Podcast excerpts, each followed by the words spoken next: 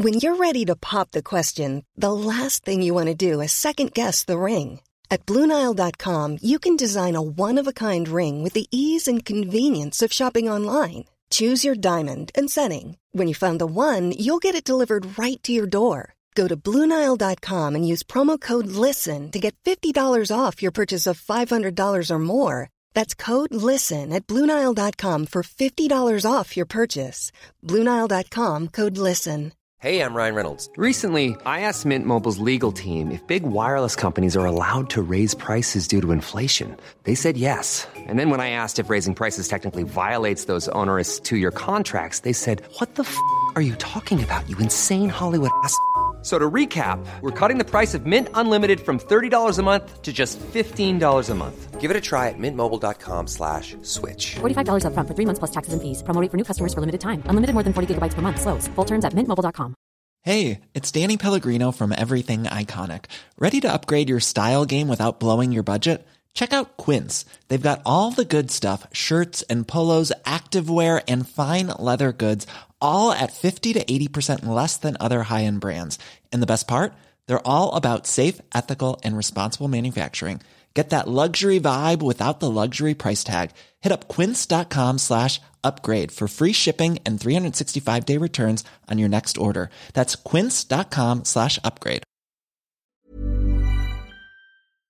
Bienvenue sur le podcast qui vous donne de l'empowerment. Si vous êtes ici, ce n'est absolument pas par hasard. Je suis Laurita et ma mission est de vous guider vers une vie plus consciente, plus alignée et plus harmonieuse. Je vous diffuse chaque jour de l'inspiration et partage mes réflexions pour vous permettre d'incarner la personne que vous méritez d'être. Si ce podcast vous plaît, je vous invite à le partager, à le noter avec la note qui vous semble la plus juste et à vous abonner pour ne rien louper. Bonjour à tous, épisode un petit peu spécial aujourd'hui dans lequel nous allons traiter d'un sujet qui nous touche malheureusement tous, le deuil. Pas nécessairement le deuil lié à la mort d'un proche, mais le deuil dans son ensemble. À tous ceux qui ont déjà vécu un décès dans votre entourage, un abandon, une rupture ou bien une dispute, vous avez dû faire ce qu'on appelle un deuil. Ou peut-être que quelqu'un a déjà fréquenté un malade, c'est ce qu'on appelle un deuil blanc. Si par exemple vous êtes euh, proche d'un malade d'Alzheimer, vous avez certainement dû faire un deuil blanc. C'est le fait de faire le deuil de quelqu'un qui n'est plus vraiment la même personne à cause de la maladie mais qui n'est pas mort pour autant. J'ai beaucoup appris à ce sujet ces derniers temps et je voulais vous faire un épisode un peu good vibes, si si c'est compatible, sur la mort et comment l'aborder sereinement. Le processus de deuil est vraiment long et on, bien sûr qu'on n'oublie pas, on vit avec, mais il est possible de vivre entre guillemets énorme, bien avec, et je vais détailler dans cet épisode. En tout cas, je vais essayer. Si vous avez écouté mes précédents épisodes, vous savez que depuis plusieurs années, depuis trois ans, j'accompagnais mon père vers la mort. Il est décédé il y a quelques mois d'un glioblastome, une tumeur au cerveau, et il avait demandé l'euthanasie, mais comme il faut se déplacer, il n'était plus en état d'y accéder. Donc, la vie est très longue quand on est forcé de mourir à petit feu, aussi bien pour le malade que pour l'entourage. La fin de vie elle est extrêmement douloureuse en France et longue et lancinante, j'imagine, pour les malades, pour ceux qui connaissent un peu le sujet, pour la personne concernée, mais aussi pour les aidants, mais ça se prépare aussi et ça permet de préparer le mental quelque part. Un deuil, c'est pas forcément dire au revoir à quelqu'un parce qu'il est décédé. Les chamans, par exemple, ont tendance à dire qu'on a plusieurs morts dans la même vie. C'est-à-dire la mort du bébé pour laisser place à l'enfant, l'enfant qui meurt pour laisser place à l'ado, qui meurt pour laisser place à l'adulte, etc. Mais il n'y a pas que la mort des gens qu'il faut gérer, et certaines fois on n'approche pas les situations comme des deuils, et on reste coincé dedans mille ans avec une incompréhension. Moi, ça m'a beaucoup aidé cette phrase, on a plusieurs vies dans une vie, et on a aussi plusieurs morts dans une vie. On peut avoir à faire le deuil d'une amitié, d'une relation, d'un projet même parfois, ou d'une espérance. Le deuil se rattache à la mort, à la perte, et de façon plus générale au changement, hein, finalement.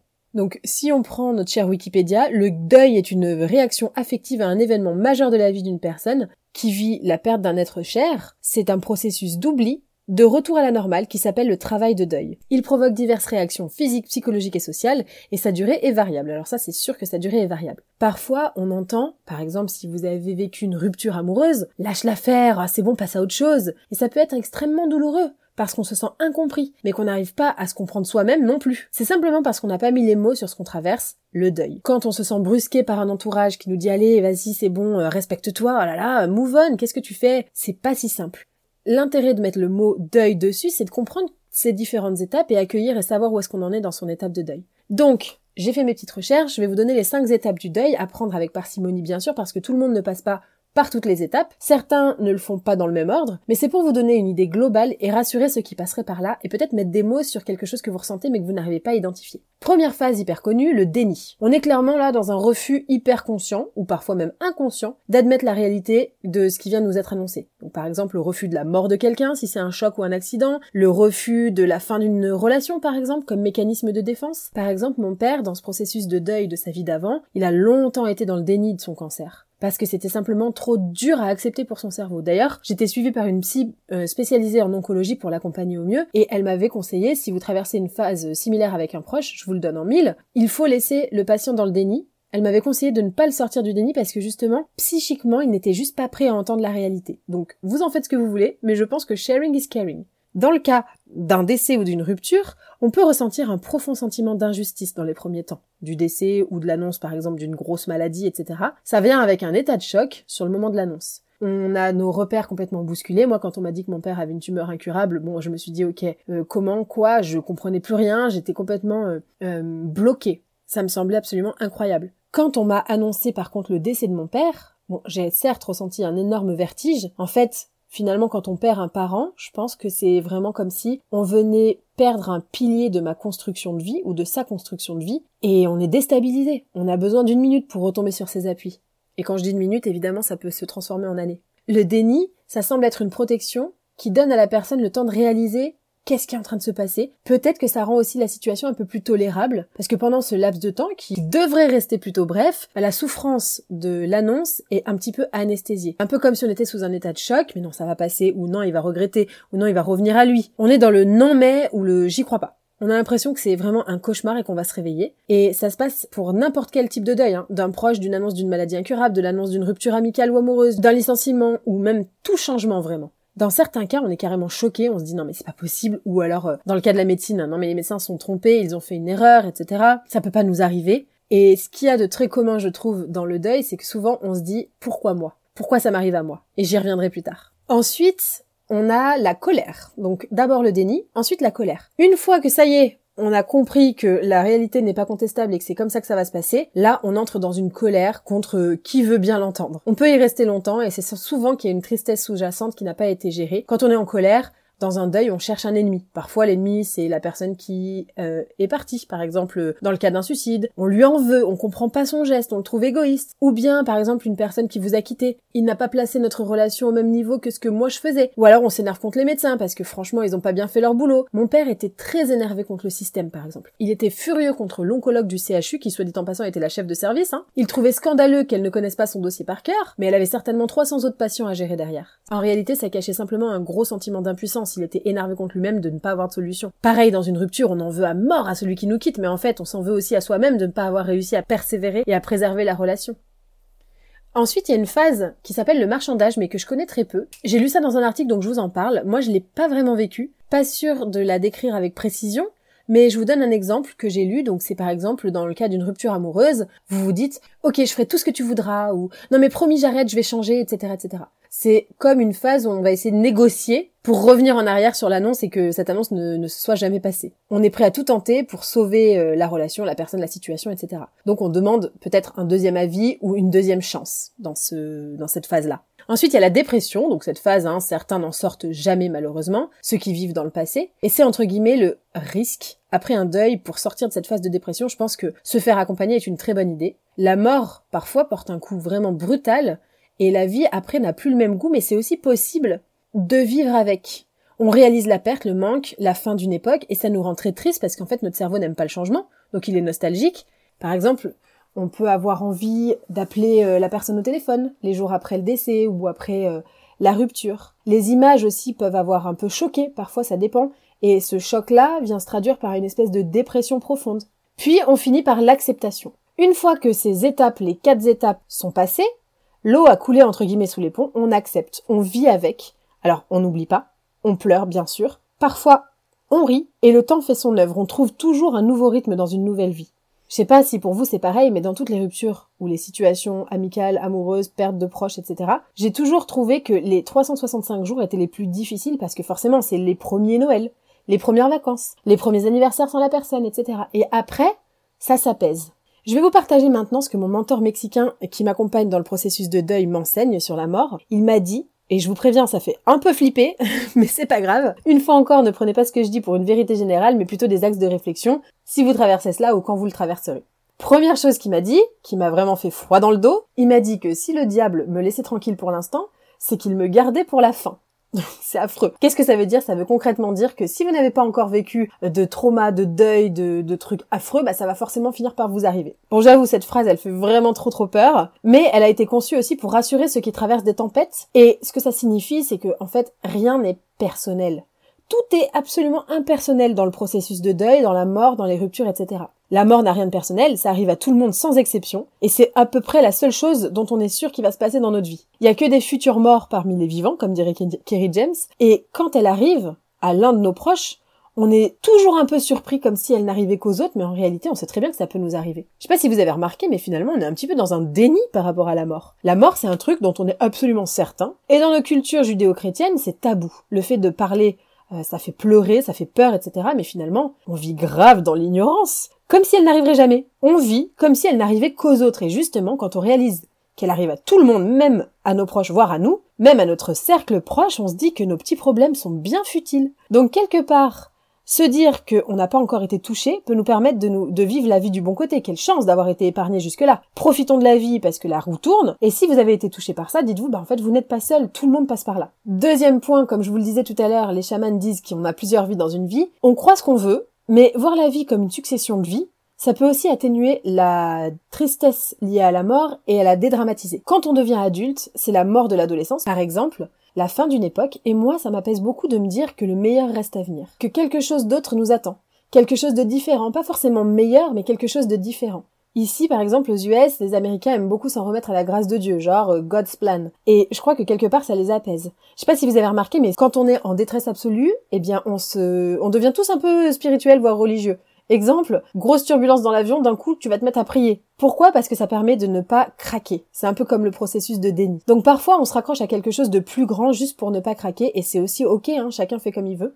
Si vous êtes croyant, par exemple, peut-être que le mécanisme qui vous aide, c'est de se consoler en vous disant que la personne est partie rejoindre euh, le paradis ou Dieu. Moi, je vois ça un peu moins de façon spirituelle parce que je trouve que ça me déresponsabilise, en tout cas moi personnellement, hein, je comprends très bien ceux qui le font, et j'ai pas trop envie de me laisser contrôler, coucou les control freaks, par une main invisible, donc je me dis plutôt que euh, chaque changement implique une mort et une renaissance en fait, et ça m'apaise beaucoup, peut-être que ça vous aidera. Troisième point qui m'a beaucoup aidé euh, dans le décès et la gestion du deuil pour mon papa, c'est d'être reconnaissant que ce se soit passé. Quand on perd une situation, un proche, un partenaire, on est souvent perdu au niveau des émotions et on oublie celui-ci. Quelle chance d'avoir connu cette personne. Faire la liste de tout ce qu'ils nous ont apporté, de tout ce qu'ils nous ont laissé, de tout ce qu'ils ont laissé en nous. Vous savez, je vous le dis souvent, les gens qu'on rencontre viennent tous avec un cadeau.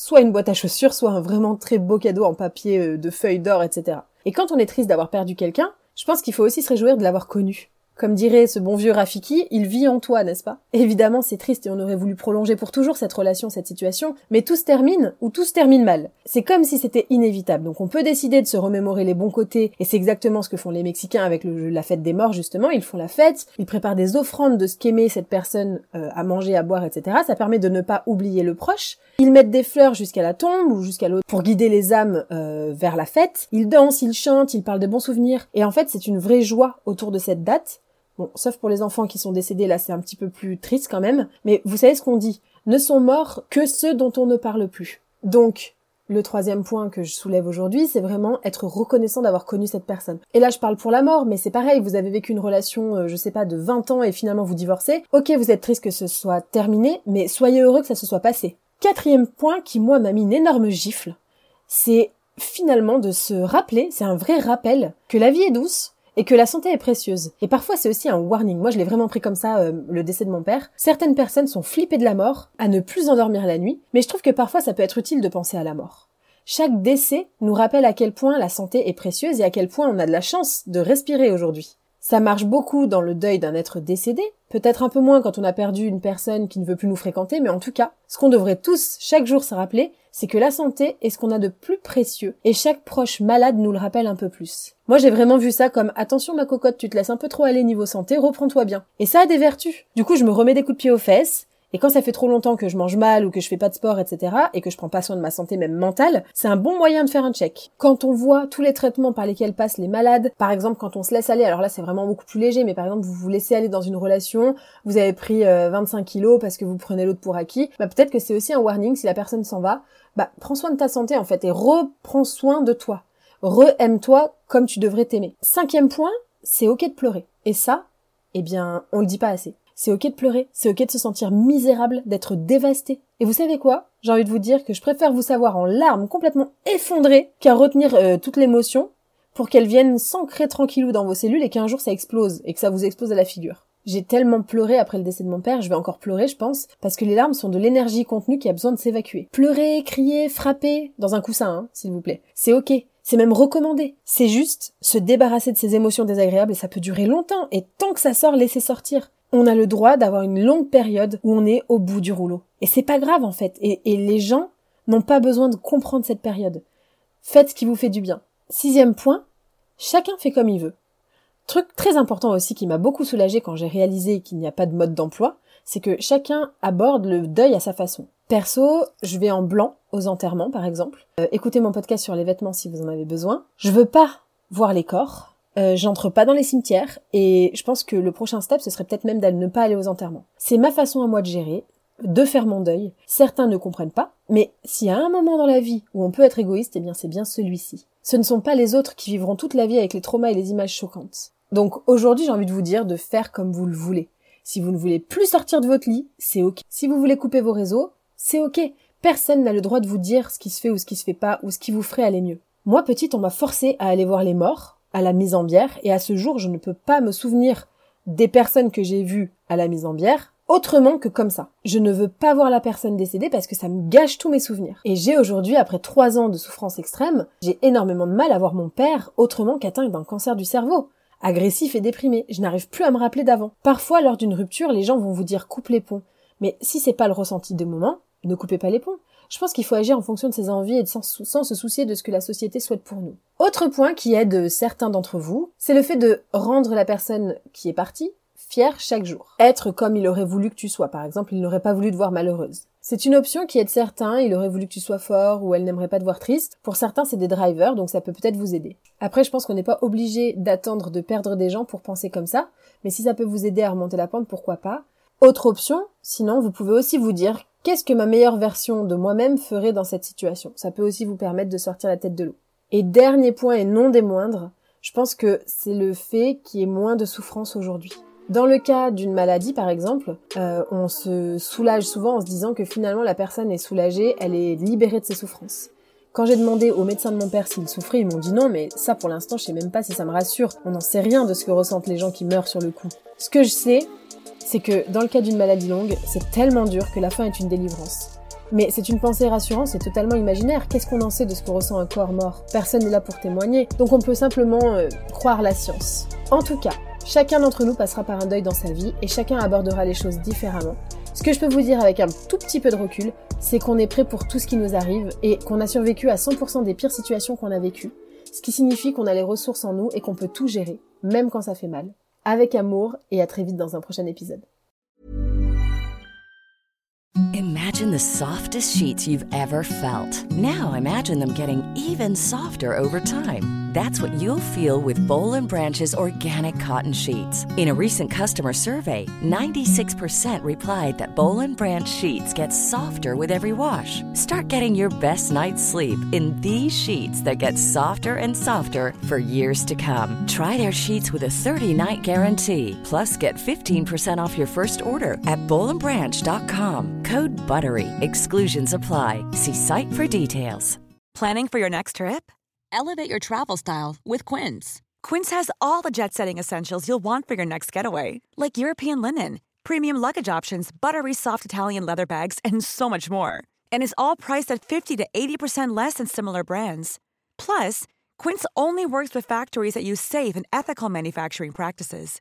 Pack your bags with high-quality essentials you'll be wearing for vacations to come with Quince. Go to quince.com/pack for free shipping and 365-day returns. Hi, I'm Daniel, founder of Pretty Litter. Did you know cats tend to hide symptoms of sickness and pain? I learned this the hard way after losing my cat, Gingy. So I created Pretty Litter, a health monitoring litter that helps detect early signs of illness by changing colors, saving you money and potentially your cat's life. Pretty Litter is veterinarian developed, and it's the easiest way to keep tabs on your fur baby's health right at home. Go to prettylitter.com and use code ACAST for 20% off your first order and a free cat toy. Terms and conditions apply. See site for details.